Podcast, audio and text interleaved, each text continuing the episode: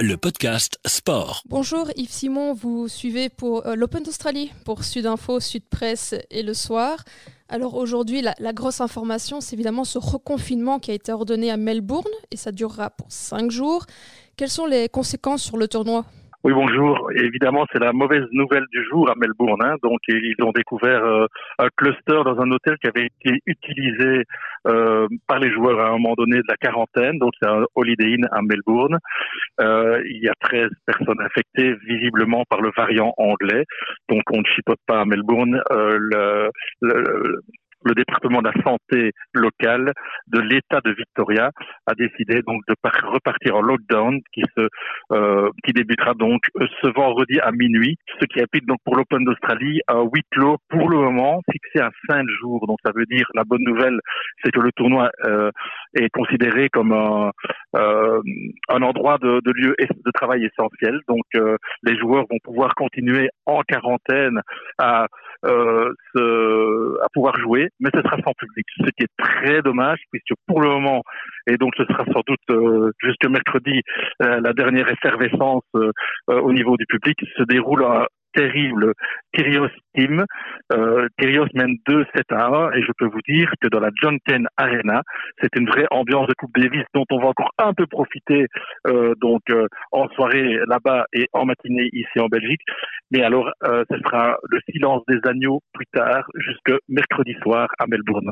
On peut peut-être espérer peut-être un, retour du public plus tard pour les demi-finales et les finales, du coup, pour le week-end c'est évidemment là-dessus que tout tourne à table et évidemment ce serait, ce serait bien pour cet Open d'Australie qui le mérite avec tous les efforts qui ont été fournis par les organisateurs pour que l'événement ait lieu.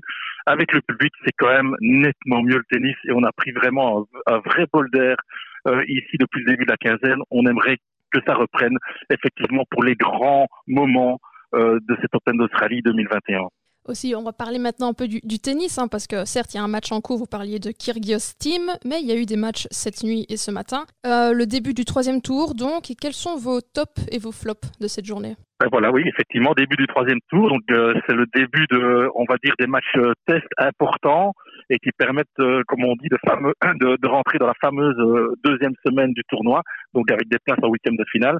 On notera quand même que Serena Williams est en huitième de finale, mais elle a quand même souffert face à la Russe Anastasia Potapova. Elle a finalement remporté 7-6, 6-2.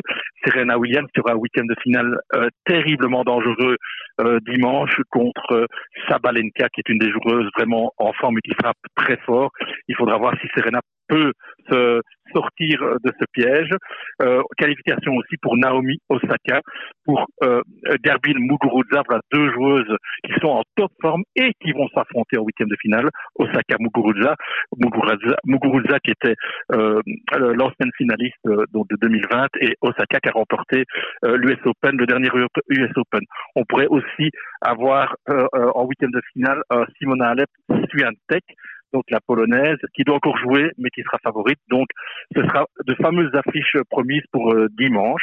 Côté euh, masculin, le flop, c'est Diego Schwartzmann, neuvième joueur mondial, qui a été surpris par Alsan Karatsev, un joueur qui dispute son premier grand chelem et qui se retrouve donc en huitième de finale, 114e mondial, euh, et qui a battu Schwartzmann sur un triple 6-3, ce qui prouve quand même, euh, et là on en revient peut-être à la défaite de David Goffin contre un joueur plus ou moins placé comme Karatsev, que dans le tennis, euh, rien n'est joué d'à l'avance, que le, niveau est très élevé, et donc euh, voilà, Schwartzmann dehors, 9e mondial, qualification par contre pour Dimitrov, Zverev, Kraunic pour les huitièmes de finale, Djokovic est en train de jouer pour le moment, euh, et est, en train de mener contre Taylor Fritz. Donc voilà, euh, ça nous promet encore de belles affiches euh, malgré un centre public à Melbourne pour le week-end. On va aussi signaler que Elise Mertens est passée au troisième tour du double sans jouer. Elle a donc un petit jour de repos en plus pour préparer son match de simple de ce samedi contre Belinta Bencic. À quoi on peut s'attendre de ce duel? Petit jour de repos pour Élise, mais on sait que Élise aime tellement jouer le doux qu'on ne sait pas si c'est mieux d'avoir un jour de repos pour elle ou de jouer. Mais de toute façon, effectivement, dans une quinzaine, vaut mieux un peu éperner de l'énergie. C'est, une, je pense, une bonne nouvelle pour Élise, qui jouera donc contre Belinda une Suissesse qui est qualifiée, qui est classée, pardon, 12e mondiale, qui est une ancienne top 10, qui est une joueuse talentueuse. Elle vient de Suisse, on connaît, euh, qui a quelques petits problèmes euh, la saison dernière, un peu comme tout le monde, des, petits problèmes physiques au niveau du bras. Il faudra voir si elle a déjà retrouvé le rythme euh, qui en fait une joueuse très dangereuse. C'est effectivement un test pour Elise Mertens. J'aimerais dire que euh, avec la forme, la confiance et le tennis développé par la bourgeoise pour le moment, je pense qu'on peut dire qu'elle part avec un peu un petit avantage au niveau favoritisme. Pour Elise Mertens, c'est un premier test, test qui peut l'emmener en huitième de finale dans une partie de tableau qui n'est pas facile puisqu'on voit de son côté de tableau des choses comme Pliskova, sixième mondiale, et H. Barty qu'elle pourrait retrouver en quart de finale. Mais on n'y est pas encore. sur ce que Elise Mertens nous montre pour le moment, on peut être confiant. C'est une des joueuses vraiment en forme de ce début de saison 2021.